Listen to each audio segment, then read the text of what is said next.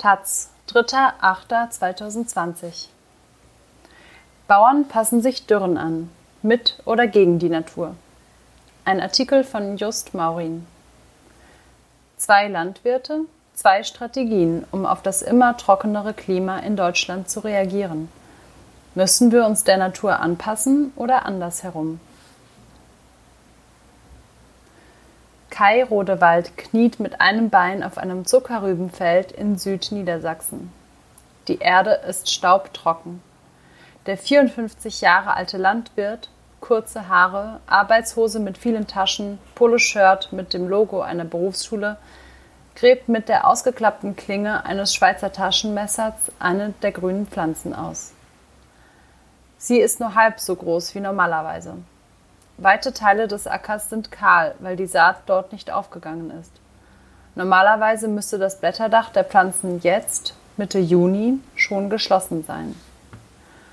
Aber dieses Frühjahr war nicht normal. Es hat hier nur 40 mm Regen gegeben seit den Drillen am 1. April, sagt Rodewald mit dem norddeutschen Einschlag. Drillen bedeutet säen. Das hätten 150 mm sein müssen. Aber normale Mengen gab es schon drei Jahre nicht mehr. Davor in dem Jahr sind wir abgesoffen. Da habe es Ende Juni 200 mm Niederschlag gegeben. Das Klima verändert sich auch hier in der Gemeinde Nordstemmen. Rodewald guckt oft nach unten, als er das erzählt. Er weicht den Blick aus. Der gelernte Landwirtschaftsmeister und Vizevorsitzende des Bauernverbands im Kreis Hildesheim hat die Arme verschränkt, seine Mundwinkel hängen. Er wirkt unsicher. Er glaubt, dass immer weniger Menschen einverstanden sind mit der konventionellen Landwirtschaft, wie er sie betreibt. Und er merkt, dass der Klimawandel ihm das Leben, das Geschäft zunehmend schwer macht. Rodewald weiß, er wird das nicht aufhalten können. Jan Wittenberg ist auch Bauer. Der Hof des 52-Jährigen liegt nur vier Kilometer von dem Rodewalds entfernt. Aber statt im Bauernverband engagiert er sich im Bundesvorstand der kleinen Arbeitsgemeinschaft Bauerliche Landwirtschaft, bekannt unter dem Kürzel ABL. Sein Hof hat eine Biozertifizierung, er darf also keine chemisch-synthetischen Pestizide und Dünger verwenden. Wittenberg hat ebenfalls mit dem Klimawandel zu kämpfen. Auch auf seinen Feldern hat es die letzten Jahre viel weniger geregnet als vorher üblich. Trotzdem lächelt er viel, gestikuliert mit den Händen und läuft sehr aufrecht. Bis jetzt haben meine Kulturen unter der Trockenheit nicht gelitten, sagt der Agraringenieur, der sein T-Shirt in die Jeans mit den lässigen Löchern am Knie gesteckt und seine langen Haare zum Pferdeschwanz gebunden hat. Warum kommen manche Bauern mit dem Klimawandel besser zurecht als andere? Diese Frage geht nicht nur Landwirtinnen an, sondern die gesamte Gesellschaft. Denn nach dem extremen Dürrejahr 2018 zahlte der Staat ca. 300 Millionen Euro an Bauern, die wegen der Trockenheit zu wenig verdient hatten. Dürren könnten auch dazu führen, dass Deutschland weniger Lebensmittel produziert und mehr importieren muss. Und es droht ein Kampf ums Wasser, wenn Landwirte so viel Grundwasser auf ihre Felder pumpen wollen, dass es schwieriger wird, die Menschen mit Trinkwasser zu versorgen. Wittenberg und Rodewald stehen für zwei unterschiedliche Prinzipien, Landwirtschaft zu betreiben und auf die Erderwärmung zu reagieren. Rodewald setzt stärker auf Technik wie Bewässerung und gentechnisch verändertes Saatgut, damit er ansonsten möglichst wenig an seinem Betrieb verändern muss. Wittenberg glaubt, dass die Landwirtschaft sich mit dem knapper werdenden Wasser begnügen muss. Dafür nutzt er Pflanzenarten, die Trockenheit besser überstehen und eine viel größere Vielfalt an Früchten, um das Risiko von Ernteausfällen zu minimieren. Zu trocken war es in mehreren Monaten dieses Jahr nicht nur in Niedersachsen. Mit rund 108 Litern Niederschlag pro Quadratmeter gab es im Frühjahr nur gut 50 Prozent des vieljährigen bundesweiten Durchschnitts. Es war eines der sechs niederschlagärmsten seit 1881. Das hat der Deutsche Wetterdienst beobachtet. Auch wenn die Dürre bisher bei weitem nicht so verbreitet und stark ist wie 2018 und im geringeren Ausmaß 2019, Besonders in Brandenburg und Teilen Sachsens, Sachsen-Anhalts, Nordrhein-Westfalens und Niedersachsens war der Boden seit März über längere Zeit zu trocken, sodass die Pflanzen in ihrer Entwicklung beschränkt sind, sagt Andreas Marx, Dürreexperte des Helmholtz-Zentrums für Umweltforschung der Taz. Klimamodelle zeigen, dass auch die künftigen Sommer tendenziell trockener und heißer werden. Die Bodenfeuchte im Frühling und im Sommer hat laut Wetterdienst bereit, bereits abgenommen. Jan Wittenberg steigt auf einem Feld in der Nähe seines Hofs auf einen Traktor. Postgelb ist der lackiert statt grüngelb, wie sonst fast alle John Deere-Trecker dieser Welt. Wittenberg zeigt gern, dass er anders ist als die meisten Bauern. Er startet den Motor, klappt ein blaues, sechs Meter breites Metallgestell aus, das an dem Fahrzeug hängt, und senkt es bis kurz über die Erde. An diesem Striegel hängen Zinken, die von Federn in den Boden gedrückt werden.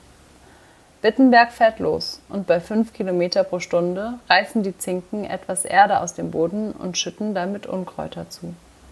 Die weißen Lupinen, die Wittenberg hier ausgesät hat, bleiben stehen, weil sie stärker sind als das Unkraut.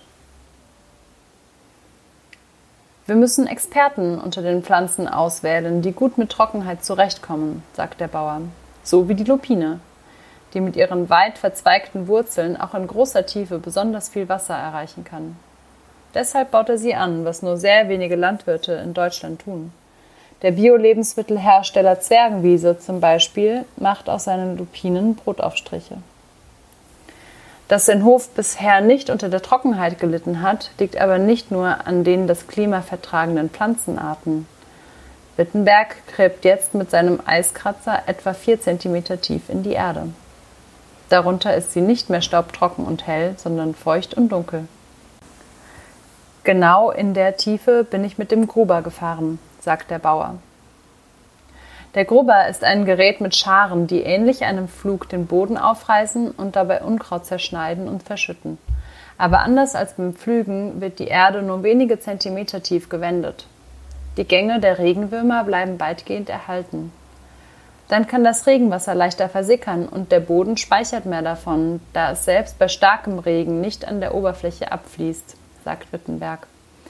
Deshalb habe ich das Pflügen vor über 20 Jahren eingestellt. Aber manchmal reichen auch die pfluglose Bodenbearbeitung und vergleichsweise trockentolerante Pflanzen nicht, um den Regenmangel auszugleichen. Da hilft es nur, das Risiko zu streuen, sodass Kulturen mit geringen oder gar keinen Trockenschäden Verluste bei stark betroffenen Pflanzen ausgleichen, sagt der Landwirt. Dafür baue er gleich zwölf verschiedene Pflanzenarten an. Im Dürrejahr 2018 litt zum Beispiel der Dinkel aber der steht nur auf einem Achtel der Fläche. Woanders habe ich eine Lupine. Die hat trotz Dürre den größten Ertrag bisher. Sie hat den Verlust voll überkompensiert. Kai Rodewald sitzt an einem Tisch im Garten seines Hauses und schenkt, passend zum Thema, Wasser ein. Kurz hinter dem Zaun steht ein riesiger Treckeranhänger, eine Pestizidspritze. Die Reifen sind größer als ein Mensch, die Metallarme mit den Düsen messen 27 Meter, wenn sie ausgeklappt sind. Rodewald bekämpft mit Pflanzenschutzmitteln wie Glyphosat zum Beispiel Unkräuter. Da ist er sozusagen oldschool, wie die meisten Bauern in Deutschland. Aber auch Rodewald weiß, die Krankheiten und der Unkrautdruck lassen sich auch durch eine weitere Fruchtfolge reduzieren. Das bedeutet, dass auf einem Acker nicht jedes Jahr die gleiche Pflanzenart wächst, sondern viele Früchte sich abwechseln denn dann können sich die Schädlinge schlechter auf die Kulturpflanzen einstellen und vermehren sich nicht so schnell. Bei Trockenheit geeignet? Soja. Wir sind jetzt bei fünf Fruchtfolgegliedern angekommen. Früher hatten wir mal zwei, vielleicht drei, sagt Rodewald. Nun sieht er ein, das kann man eine gewisse Zeit machen und das ist auch eine gewisse Zeit wirtschaftlich, aber auf Dauer nicht nachhaltig. Doch von der Vielfalt auf Wittenbergs Hof ist Rodewald immer noch weit entfernt. Rodewald erzählt auch, dass er mitunter immer noch 20 Prozent seiner Flächen pflüge, manchmal mehr, wenn es zu viele unerwünschte Pflanzen auf dem Feld gibt. Auf einem Acker in der Nähe seines Hofs zeigt der Landwirt, was er noch macht, um sich dem Klimawandel anzupassen. Aus dem trockenen Boden lugen grüne, braun behaarte Pflänzchen, die noch kaum größer als Rodewalds Hand sind. Soja. Das ist eine Pflanzenart, die es gern warm hat und bis zur Blüte im Frühsommer viel Trockenheit verträgt. Aber während Wittenberg schon vor zehn Jahren mit Soja begann, probiert Rodewald sie erst jetzt aus. Er versuche ja, mehr Pflanzenarten anzubauen, die für ein trockenes Klima geeignet sind, sagt Rodewald. Aber letzten Endes müssen sie auch eine Vermarktung dafür haben. Sie müssen ja auch eine Wirtschaftlichkeit sicherstellen, begründet der Bauer sein Zögern. Ackerbohnen wären zwar gut für den Boden, aber die ließen sich nun mal schlecht verkaufen. Er bekommt für seine konventionelle Ware eben keine Aufschläge für Bioware wie Wittenberg. Rodewald zeigt auf einen Anhänger in einer Halle seines Hofs. Voller Weizen sei der, erzählt er. Was passiert mit dem? Momentan gehen gefühlt 60 Prozent des Weizens aufs Schiff, dann nach Hamburg und werden in die große weite Welt verschifft, antwortet der Landwirt. Was genau aus seinem Getreide hergestellt wird, weiß er nicht. Möglichst billig produzieren. Rodewald hängt viel stärker als Wittenberg vom anonymen Weltmarkt ab. Immer wieder klagt er, dass die deutschen Bauern höhere Kosten hätten als die Konkurrenz etwa in Lateinamerika oder Polen, zum Beispiel weil die mehr Pestizide benutzen dürften. Es geht vor allem um eines, möglichst billig zu produzieren. Anders als Wittenberg verkauft er seine Ernte nicht direkt an Lebensmittelhersteller, sondern an Händler, die natürlich auch ihren Teil vom Preis haben wollen und ihre Lieferanten wechseln, wenn sie zu teuer sind. Er kann auch nicht so leicht Lupinen als Lebensmittel verkaufen, weil konventionelle Hersteller kaum Lupinenaufstriche anbieten. Die gibt es fast nur in Bio. Mehr Fruchtarten, vergleichsweise, vergleichsweise trockentolerante Pflanzen, weniger Pflügen, Rodewald und Wittenberg sind schon in die gleiche Richtung gegangen. Aber der Biobauer hat sich dem Klimawandel schon viel stärker angepasst. Ihre Wege trennen sich, wenn es um die Frage geht, ob die Landwirtschaft dem neuen Klima mit mehr Technik begegnen sollte. Ob man nicht nur mit, sondern auch gegen die Natur arbeiten sollte. Ein Beispiel. Obwohl es immer weniger Regen gibt, überlegt Rodewald, ob er demnächst auch Kartoffeln anbaut. Das ist ausgerechnet eine Pflanzenart, die bis zur Blüte viel Wasser benötigt. Wir haben die Überlegung, einen Brunnen zu bohren und dann einfach die Flächen zu bewässern, weil wir momentan auch die Ideen haben, in den Kartoffelmarkt einzusteigen, sagt der konventionelle Landwirt. Da rechnet er sich gute Chancen auf dem Markt aus. Für Kartoffeln würde er dafür auch von den Behörden die nötigen Wasserrechte bekommen, eben weil diese Pflanzenart so viel Wasser brauche. Wittenberg hält es für die genau falsche Entscheidung, jetzt auf eine wasserintensive Pflanze und künstliche Beregnung zu setzen. Ich will meine Felder nicht bewässern, weil ich mich den natürlichen Voraussetzungen des Bodens und der darumliegenden Natur anpassen will, sagt er. In vielen Regionen werde es nicht genug Wasser geben. Tatsächlich warnen auch Wissenschaftler wie der Wassermanagement-Professor Dietrich Borchardt vom Helmholtz-Zentrum für Umweltforschung vor massiven Nutzungskonkurrenzen, also einen Kampf ums Wasser, wenn die Landwirte sehr viel mehr Äcker bewässern wollen als bisher. Bislang werden laut Statistischem Bundesamt nur rund drei Prozent der Agrarfläche künstlich mit Wasser versorgt. Möglicherweise stehen manche Landkreise bald vor der Wahl. Wasser zum Trinken oder Wasser für die Äcker. Oliver Krischer, Vizevorsitzender der Grünen Bundestagsfraktion, sagte der Taz bereits, die Trinkwasserversorgung muss ohne Abstriche Vorrang haben. Die Landwirtschaft werde in vielen Regionen die Bewässerung nicht so ausweiten können wie in den vergangenen Jahren. Ansonsten wird der Grundwasserspiegel sinken, was wiederum Auswirkungen auf Baumarten mit tiefreichenden Wurzeln hat.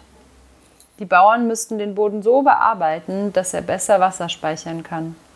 Deshalb ist für Wittenberg klar, wir Bauern müssen uns verändern. Dass Rodewald und Wittenberg gegensätzliche Philosophien für den Umgang mit der Natur haben, zeigt sich auch beim Thema Gentechnik. Rodewald findet neue Methoden wie CRISPR-Cas zur Veränderung von Pflanzengenen hilfreich. Man könnte damit auch auf neue Klimabedingungen schneller reagieren, argumentiert er. Und viele andere Staaten arbeiten daran und wir nicht. Das ist schon ein Nachteil. Wittenberg dagegen sieht die neue Gentechnik sehr kritisch. Nicht etwa, weil ich Angst hätte, dass mich jetzt die Gentechnik-Tomate angreift, sondern vielmehr, weil Bauern und Gesellschaft extrem abhängig von der Industrie werden, wenn sie sich auf solche Pflanzen verlassen, sagt er. Denn Gentechnikpflanzen sind nur begrenzt nachbaubar. Das heißt, der Bauer kann nicht einen Sack zurückstellen von seiner Ernte und nächstes Jahr aussehen, sondern er muss jedes Jahr wieder neu kaufen.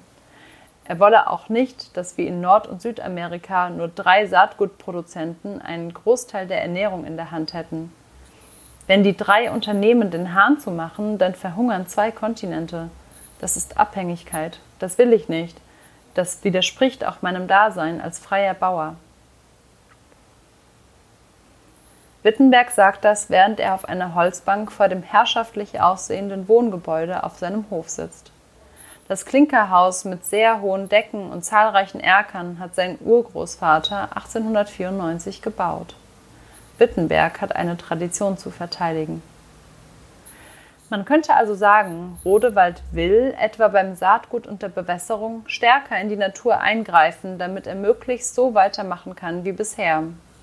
Wittenberg will stärker mit der Natur arbeiten und seinen Betrieb dem Klima möglichst stark anpassen. Rodewalds Bauernverband fordert mit seiner Klimastrategie 2.0, Wasserquellen für die Landwirtschaft zu erschließen.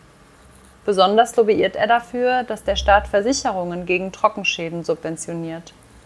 Gleichzeitig verlangt die Organisation, die neuen Gentechniken laxer zu regulieren. Die Bauernverband ist aber dagegen, dass die Europäische Union für ihre jährlich 58 Milliarden Euro Agrarsubventionen zum Beispiel mehr Vielfalt auf dem Acker verlangt. Wittenbergs ABL jedoch will, dass auch Produkte aus Pflanzen der neuen Gentechnik als gentechnisch verändert etikettiert werden und auf Risiken geprüft werden müssen. Dringend müsse die EU die Agrarsubventionen umverteilen, die bisher hauptsächlich nach der Größe der Fläche berechnet werden, weitgehend unabhängig davon, wie umweltfreundlich der Betrieb wirtschaftet. Wer zum Beispiel mehr Fruchtarten anbaut, bekäme nach dem Vorschlag der ABL mehr Geld. Vorschriften zu ideologisch? Rodewald aber hat mit neuen Umweltauflagen ein Problem. Er war dabei, als im November tausende Bauern der Bewegung Landschaft Verbindung mit Traktoren in Berlin auffuhren. Sie demonstrierten zum Beispiel dagegen, dass Unkrautvernichtungsmittel und besonders schädliche Insektengifte in den meisten Naturschutzgebieten nicht mehr erlaubt sein sollen, vor allem um das Insektensterben einzudämmen. Sie lehnen es auch ab, dass Landwirte weniger düngen dürfen in Gebieten, die besonders durch potenziell umwelt- und gesundheitsschädliches Nitrat aus eben diesen Düngern belastet sind. Viele dieser Vorschriften hält Rodewald für ideologisch, nicht wissenschaftlich begründet. Zum Beispiel würden viele Bauern mehr pflügen, wenn sie Unkraut nicht mehr mit Glyphosat vernichten dürfen, das die Krebsforschungsagentur der Weltgesundheitsorganisation als wahrscheinlich krebserregend eingestuft hat. Das ist ein typisches Argument der Agrarlobby. Aber nach gut zwei Stunden Gespräch auf seinem Hof über Branche, Klima, Umwelt und Risiken räumt selbst ein Bauernverbandsfunktionär wie Rodewald ein. Mit der konventionellen Produktionsweise, die wir aktuell machen, fehlt uns die gesellschaftliche Akzeptanz. Wittenberg beim Kaffee vor seiner Villa freut sich über solche Eingeständnisse. Er hofft, dass nun der Druck durch den Klimawandel auch etwas Positives bewirkt, dass die Landwirte sich konsequenter an die sich verändernde Natur anpassen. Sonst, sagt der Biobauer, knallt es. Sehr bald.